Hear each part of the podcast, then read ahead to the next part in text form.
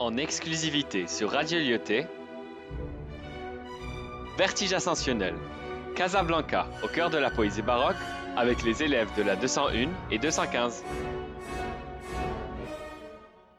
Cette liberté d'impulsion artistique, qu'elle soit élancée, gracile ou déliée, telle fut l'ambition de cette cité, Casa a légué la parole à l'esthétique. Pour raconter l'essor d'une bien belle Afrique, et pour mieux expliquer la créativité, les arcanes des miracles sur la beauté, dont ceux qui écoutaient le talent historique.